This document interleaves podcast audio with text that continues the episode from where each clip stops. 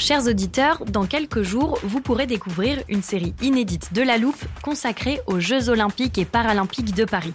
À trois mois de la cérémonie d'ouverture, on s'est demandé comment réussir ces JO. Les transports sont-ils prêts à affronter les milliers de touristes? Le dispositif de sécurité est-il suffisant? L'enthousiasme sera-t-il finalement au rendez-vous? Pour répondre, on plonge durant cinq épisodes dans les archives des éditions précédentes, accompagnés des journalistes de l'Express. C'est à retrouver à partir du 13 mai sur toutes les plateformes d'écoute. One size fits all seemed like a good idea for clothes. Nice dress. Uh, it's a it's a t-shirt. Until you tried it on. Same goes for your healthcare. That's why United Healthcare offers a variety of flexible, budget-friendly coverage for medical, vision, dental, and more. So whether you're between jobs, coming off a parent's plan, or even missed open enrollment, you can find the plan that fits you best. Find out more about United Healthcare coverage at uh1.com. That's uh1.com. 8. Je pose 2 et je retiens 214. 346 422. 300 Bonjour, c'est Charlotte Baris. Bienvenue dans La Loupe, le podcast quotidien de l'Express. Aujourd'hui, on zoome sur un chiffre. 33. Plus 33%, c'est la hausse des signalements en matière de dérives sectaires entre 2020 et 2021 pour en discuter, j'ai invité Stéphanie Benz, rédactrice en chef adjointe du service Sciences et Santé de l'Express.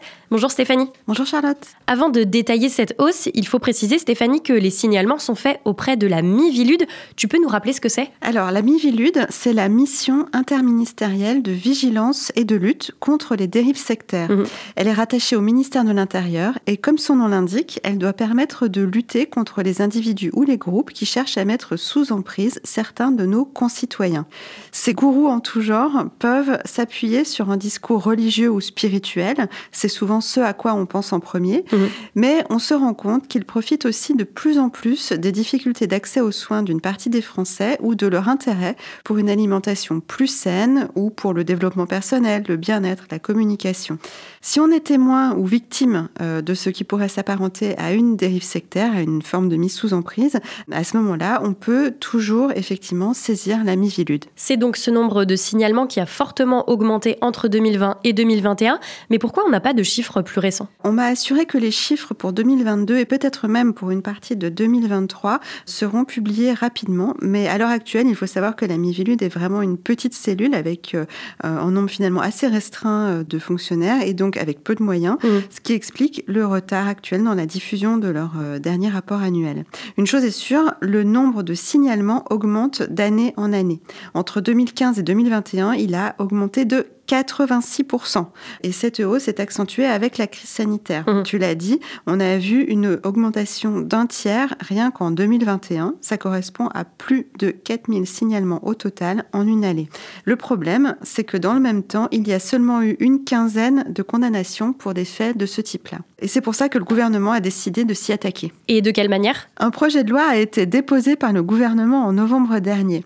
C'est un texte assez court avec sept articles seulement en tout. Dans sa version initiale, il prévoyait notamment la création de deux nouveaux délits, un délit de provocation à l'abandon ou à l'abstention de soins et un délit de placement ou de maintien en état de suggestion psychologique ou physique. Mhm. Je dis bien dans sa version initiale parce que le Sénat l'a déjà euh, examiné et l'a globalement vidé de sa substance en retoquant notamment ces deux délits. Mhm. Mais bon, à partir de cette semaine, il est étudié à l'Assemblée nationale et on s'attend à ce que ces nouveaux délits soient rétablis. Il faudra voir comment se passent les débats à l'Assemblée. On va revenir sur les nouveaux délits que tu as énoncés, Stéphanie. Celui de placement ou de maintien en état de suggestion, il n'existe pas déjà. Alors, en fait, le terme de suggestion, c'est-à-dire le fait d'assujettir quelqu'un à son autorité, est déjà évoqué dans la loi, mais ce qui est condamné actuellement, c'est l'abus de faiblesse par suggestion pas la suggestion elle-même. Mhm. Donc, le gouvernement a estimé qu'il fallait se donner les moyens d'intervenir en amont, au moment même de la mise sous emprise, avant qu'il y ait déjà eu des préjudices physiques ou psychologiques ou pécuniaires de la dérive sectaire.